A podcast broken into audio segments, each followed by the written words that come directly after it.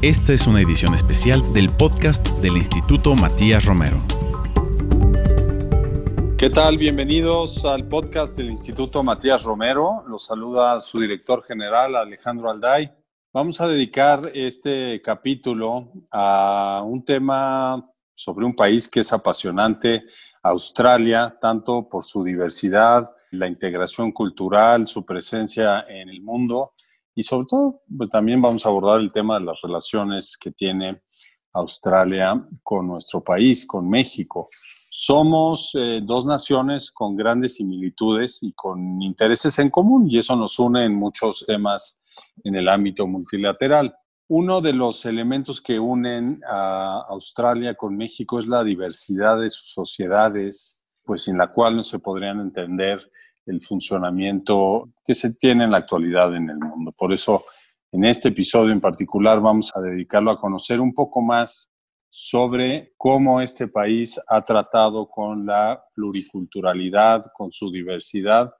También, como mencioné, vamos a ver su agenda de política exterior y los puntos en que en esa política exterior se asientan las relaciones en lo bilateral con México y se comparten una serie de valores en los foros multilaterales. Y qué mejor que para hablar sobre este tema y sobre este gran país que es Australia, que con el señor embajador de Australia en México, Remo Moreta, a quien le damos la bienvenida. Embajador, gracias por estar con nosotros.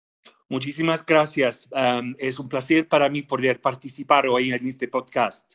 Encantados. Embajador, como un punto de partida, yo quisiera preguntar, ¿cuál es la importancia que le da Australia a la diversidad cultural y al multiculturalismo para la conformación de su sociedad actualmente? Bueno, Australia es una de las sociedades multiculturales más exitosas en el mundo, con una historia de 50 mil años. Esta historia empieza con nuestros pueblos originarios, los aborígenes y los pobladores de las eh, islas del estrecho de Torres, que son las culturas más antiguas que sobreviven en el mundo. Todavía podemos ver su arte más primitivo tallado en rocas por toda Australia, círculos, arcos, puntos, patrones y huelas de animales. Se estima que algunos de los más antiguos tienen hasta 40.000 años. Nuestros pueblos originarios tienen una diversidad cultural y lingüística increíble. Antes del asentamiento británico en Australia había más de 250 grupos con lenguas diferentes, cada uno con una cultura, creencias, dialectos, historias y lugares sagrados particulares. La Australia moderna es todavía más diversa que en el pasado, ya que personas de todos los continentes han convertido a Australia en su hogar. Hoy casi la, la mitad de los australianos nacieron en el extranjero o al menos uno de sus padres nació en el extranjero. En 2019, el gobierno reportó que 30% de los australianos nació en el extranjero. Tenemos personas de más de 300 orígenes diferentes, desde los australianos originarios hasta los inmigrantes más recientes al país. La diversidad es algo que a menudo damos por hecho en Australia, Incluso en nuestra embajada, por ejemplo, tenemos a Bernardo, vicejefe de misión que tiene ascendencia anglo-celta, Celina, nuestra cónsul que tiene ascendencia china, y yo, por supuesto, con ascendencia italiana. También tenemos la suerte de que hay muchos mexicanos que decidieron hacer de Australia su hogar. Históricamente, la primera persona de ascendencia mexicana vivió en Australia en 1881 fue un hombre mexicano registrado en el censo australiano como habitante de Tasmania. ¿Por qué estaba en Australia y en, particularmente en Tasmania? Es un misterio. Si alguien sabe la respuesta, avísame. Nos encantaría saber.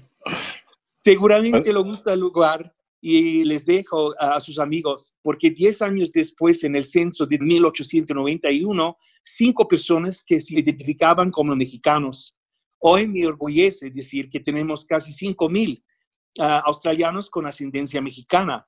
Por supuesto, también hay cientos de mexicanos que estudian, trabajan y viven en Australia que hacen una importante contribución a la sociedad australiana. La embajada presentará a algunas de estas personas en nuestra página de Facebook para conocer más sobre estos mexicanos en Australia. Si quieren saber más que sus vidas desde que se llevo en Australia, no dejan de visitar nuestra página de Facebook. Muchas gracias, embajador, por esta primera eh, aproximación a esta parte de la conformación de la sociedad a partir de, pues, de distintas causas, ¿no? Ya nos, nos recordaba pues, los orígenes, los más antiguos, y hoy 300 orígenes distintos, que me parece un modelo de integración eh, admirable realmente a nivel internacional, además del valor cultural, histórico que tienen pues, estos lugares eh, sagrados y las culturas de estos orígenes eh, pues más longevos que hay en Australia. Es realmente pues una razón ya de suyo para conocer más a su país, embajador. Pero usted mencionaba algunos de los beneficios. ¿Cuáles en particular serían los beneficios que le ha aportado al país eh, Australia esta diversidad cultural, la diversidad lingüística, tanto dentro de la sociedad como en otros factores como el, arte, la cultura, el trabajo, etcétera. Sí, una buena pregunta. Nuestra diversidad cultural y lingüística es una de nuestras más grandes ventajas. Genera innovación, creatividad y vitalidad en nuestra sociedad. Nuestra economía se fortalece con las habilidades, el conocimiento, la capacidad lingüística, las redes y la creatividad de una fuerza laboral diversa hace de Australia un lugar internacional único para hacer negocios. Muchos australianos y gente de otras partes del mundo traen oportunidades a Australia desde el extranjero. Tenemos una rica historia de inmigrantes que contribuyeron a nuestro tejido económico y social. La gente que emigra a Australia a menudo busca nuevas oportunidades a construir una vida mejor traen a Australia sus talentos, sus habilidades y su energía. Lo que une a nuestra población no es su raza, religión o cultura, sino nuestros valores compartidos de libertad, democracia, Estado de Derecho y la igualdad de oportunidades. Una idea muy importante en Australia es la idea de Fair Go. Es una idea australiana que proviene de los primeros días de su historia. En 1788 Australia se estableció como una colonia penal británica. Once barcos llevaron a los presos a las costas del sur. A los primeros convictos se les prometió que si trabajaban duro y con honestidad y cumplían su condena, se les daría la libertad y podrían establecerse eh, en ese tierra como hombres reformados. Así como surgió la idea de como dijo nuestro primer ministro Scott Morrison, la mentalidad y cultura de justicia ha hecho que nuestro país se fuerte hoy en día. Esta es una idea australiana que yo creo que cada nueva oleada de australianos que llegan a nuestro país ha adoptado. Pues es admirable realmente cómo han logrado la inclusión de distintos orígenes y por distintas razones. Además, acabamos de escuchar solo la relación de la colonia penal de 1788 y también la fuerza laboral, que es hoy en día, digamos, un motor también dentro de la economía australiana. Pero, eh, embajador, todos estos componentes, ¿cómo se han eh, incorporado pues, los valores de la diversidad y la inclusión en la agenda de la política exterior de Australia? Porque conocemos muy bien que al interior hay una serie de normas eh, a nivel constitucional y secundarias para garantizar derechos, eh, participación política, en fin. Pero a nivel internacional, ¿cómo Australia, a partir de esta convicción y de estos valores, lo refleja en su política exterior? Bueno, es un ejemplo es que el Departamento de Relaciones Exteriores y Comercio de Australia siempre ha celebrado la diversidad de la sociedad australiana como una de nuestras principales fortalezas nacionales. La diversidad del carácter nacional se reconoce en nuestro libro blanco de política exterior, que es el documento que guía las prioridades de política exterior para Australia. Cuando hablamos de diversidad, hablamos de muchas cosas, pero la diversidad se relaciona con sexo, género, edad, idioma, etnia, raza, antecedentes culturales, discapacidad, orientación sexual, religión, educación, habilidades profesionales, antecedentes socioeconómicos y todos los otros factores que nos hacen diversos y únicos como individuos. En nuestro Ministerio de Relaciones Exteriores también tenemos el marco de diversidad e inclusión, que fue diseñado para crear una fuerza laboral diversa y con una cultura inclusiva. Promueve tres principios, liderazgo incluso a todos los niveles, acciones prácticas de rendición de cuentas y fortalecimiento de la educación y la comprensión sobre la diversidad y la inclusión. Como parte de este programa, los servidores públicos de alto nivel se promotores y defensores, champions de algunos temas. Por ejemplo, nuestros viceministros defienden y promueven la inclusión y la diversidad en varias redes de diversidad. Nosotros mismos ponemos en práctica estos valores en nuestra política exterior y lo hacemos día a día. Una de mis prioridades como embajador aquí en México es explorar cómo México y Australia pueden trabajar juntos en políticas indígenas hay mucho que aprender de otro al compartir ah, nuestras experiencias y nuestras mejores prácticas para la formulación de políticas en nuestra área. En este último año, la Embajada de Australia ha tenido el placer de apoyar dos visitas de IATSIS, el Instituto Australiano de Estudios Aborígenes de los pobladores de las islas del Estrecho del Torres a la Ciudad de México. La última visita tuvo lugar en febrero de este año para el evento de alto nivel de la UNESCO sobre lenguas indígenas organizado en la Ciudad de México. Al principios de este año, AETSES y el Instituto Nacional de los Pueblos Indígenas, INPI, firmaron un memorándum de entendimiento para facilitar una mayor cooperación entre Australia y México. Ahora, a pesar de la pandemia, o tal vez gracias a ella, ha sido más fácil trabajar virtualmente entre continentes AETSES e INPI se reúnen regularmente para discutir cómo pueden hacer más cosas juntos en programas de intercambio cultural. Fomentar esa cooperación es algo que realmente espero hacer en mis próximos años como embajador.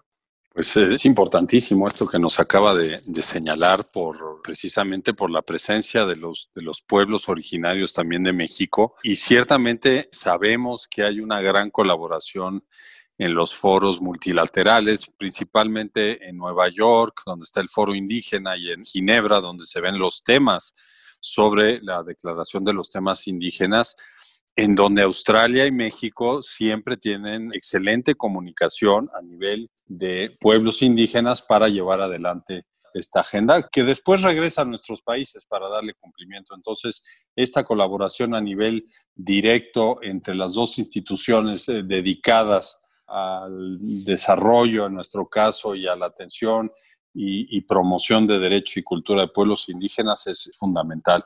Pero yo le quiero también desviar un poco, embajador, al tema de, de, género. La igualdad de género es también esencial para pues, la política mexicana y sabemos que también dentro de la política australiana. Tienen un programa que se titula en español Mujeres en Liderazgo. ¿Cómo podría influir en su política exterior en los próximos años? Usted sabe que México está impulsando de una manera muy activa también una política exterior eh, feminista. Entonces, esta es otra área de oportunidad para nosotros. Sí, sí. Eh, primero que nada, antes de que hable sobre Australia, quiero felicitar a México por su trabajo pionero en el establecimiento de su política exterior feminista. Recuerdo que el año pasado, alrededor de estos días, el canciller Ebrard anunció la noticia a la Asamblea General de la ONU el canciller y la subsecretaria Marta Delgado han sido verdaderos líderes en este campo. El compromiso de México por la igualdad de género está siendo un verdadero ejemplo para el mundo. Australia y México comparten este fuerte compromiso con la igualdad de género. Australia ha estado al frente de los esfuerzos de la comunidad internacional para empoderar a las mujeres que superen desventajas y discriminación fuimos uno de los primeros países a firmar la Convención de la ONU sobre la eliminación de todas las formas de discriminación contra la mujer. Este año estamos buscando apoyo para la candidata de Australia al Comité para la Eliminación de la Discriminación contra la Mujer, CEDO, a la señora Natasha Stott-Despoja. Este es un órgano de 23 expertos independientes que monitorean la implementación de la Convención de la ONU. Natasha Stotispoya fue nuestra embajadora para mujeres y niñas en el año 2018. fue reconocido como una de las 100 personas más influyentes en el mundo en igualdad de género. La estrategia del gobierno de Australia de igualdad de género e empoderamiento de la mujer es parte fundamental de nuestra política exterior gastamos 55 millones de dólares australianos en 2019-2020 a través del Fondo para la Igualdad de Género en nuestra región, la región Indo-Pacífico. El fondo apoyó la igualdad de género en el programa de desarrollo australiano. Este incluyó el programa Invirtiendo en las Mujeres, programa insignia de Australia que promovía el desarrollo del sector privado, el crecimiento económico y la igualdad de género en el sureste asiático. Finalmente, en derechos humanos, una de nuestras principales prioridades es empoderar a las mujeres cuestiones de paz y seguridad. Siempre hemos apoyado firmemente la resolución 1325 del Consejo de Seguridad de las Naciones Unidas que establece la agenda de la mujer, la paz y seguridad. Este año es su 20 aniversario. Trabajamos duro para continuar con este trabajo. Bajo nuestro programa de asociaciones para la recuperación, um, Australia ha financiado a ONU Mujeres con un nuevo compromiso de 5 millones de dólares australianos durante el periodo 2019-2021 para apoyar la iniciativa ESLI sobre las mujeres en el mantenimiento de la paz. Embajador, pues eh, realmente hay un espacio de plena coincidencia entre, entre nuestros países en el tema de la promoción de la igualdad de género, del cumplimiento de los de pues todos los derechos consagrados en los tratados de derechos humanos que están focalizados en la mujer. Mucho éxito para la señora Stotespoya. Eh, Gracias. Por nuestra parte estará también, tenemos una gran candidata que es la doctora Leticia Bonifaz, y también es importante resaltar a nuestro auditorio el hecho de que México ya ha anunciado, en parte de sus prioridades para su gestión en el Consejo de Seguridad, que será en el 2021-2022, este tema que usted ha señalado, la agenda de mujer, paz y seguridad. Entonces, pues contaremos sin lugar a dudas con el apoyo de Australia y Australia contará con México para el impulso de estos temas. Quiero recordar a nuestro auditorio, en este episodio de nuestro podcast estamos hablando sobre Australia y tenemos el gran honor de contar con el embajador de Australia en México, el embajador Remo Moreta. Embajador, quiero pasar a temas bilaterales entre Australia y México. Para comenzar, ¿qué elementos destacaría de nuestra estrecha colaboración en los foros multilaterales y en esquemas, por ejemplo, como el MICTA. Sí, sí. Bueno, Australia y México mm, no somos grandes potencias, pero somos potencias regionales.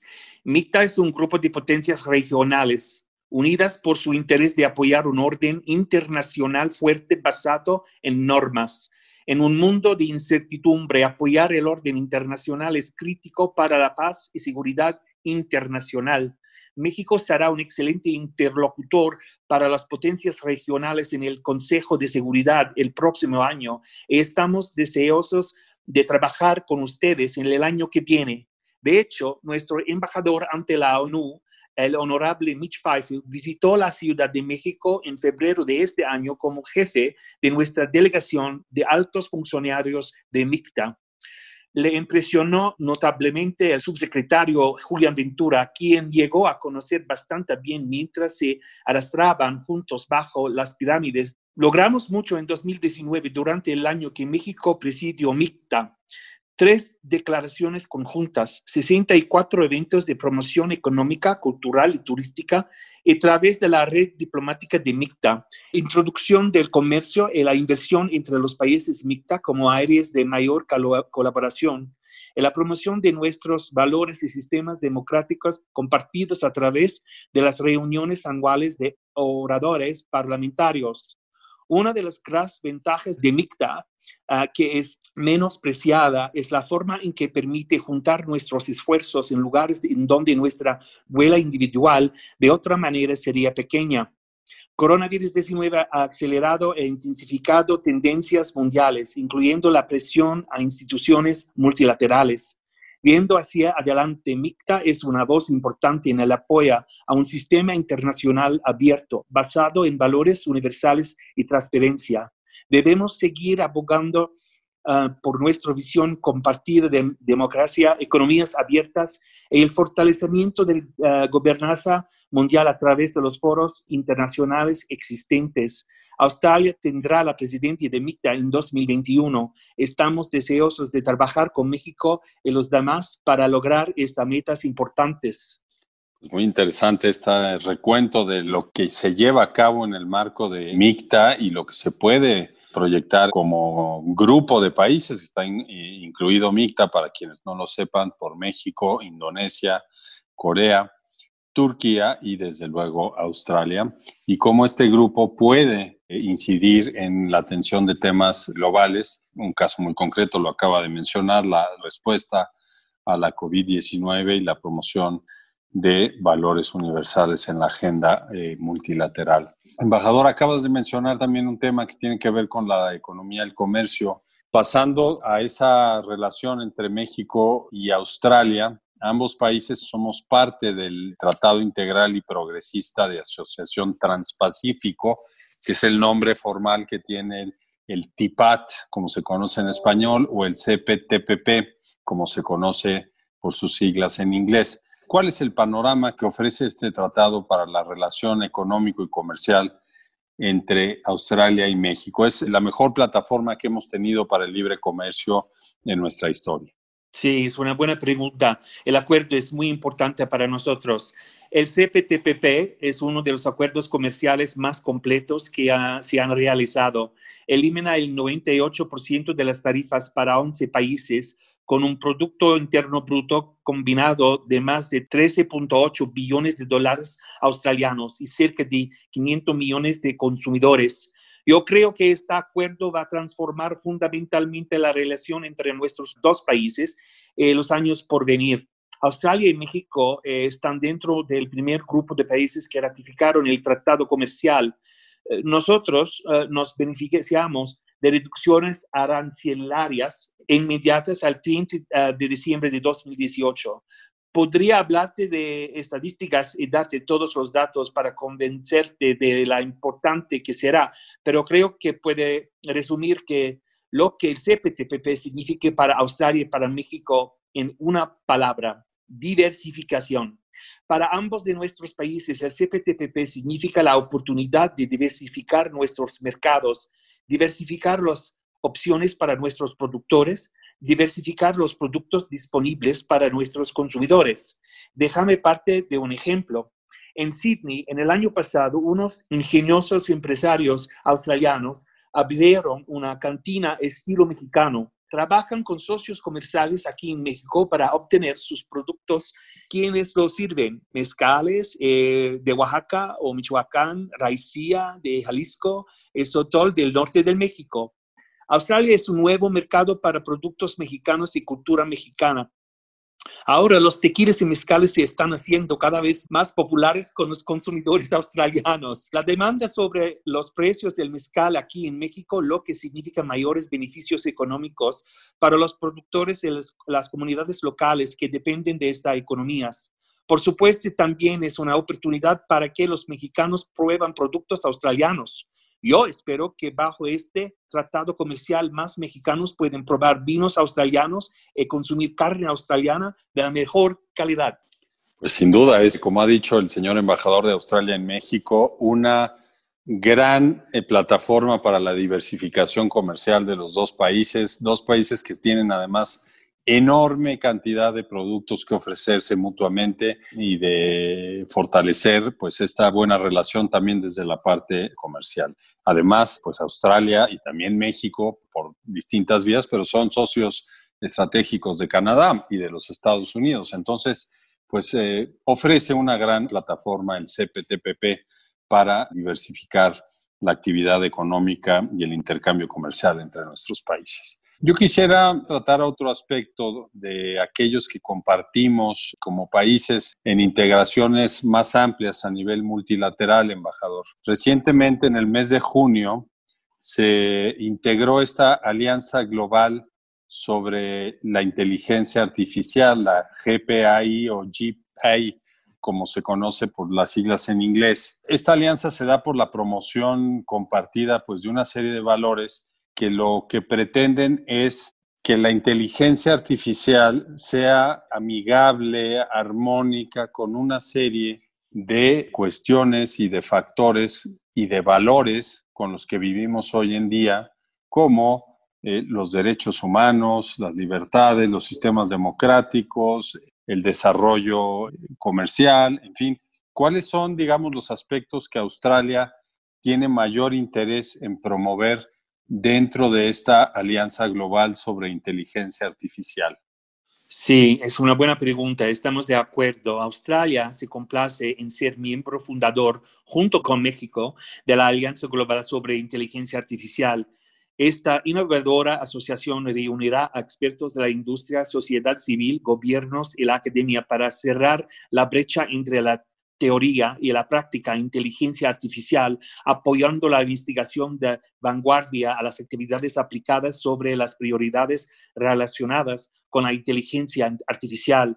Australia espera con interés la reunión de diciembre de 2020 del Grupo Multisectorial de Expertos en Montreal, Canadá.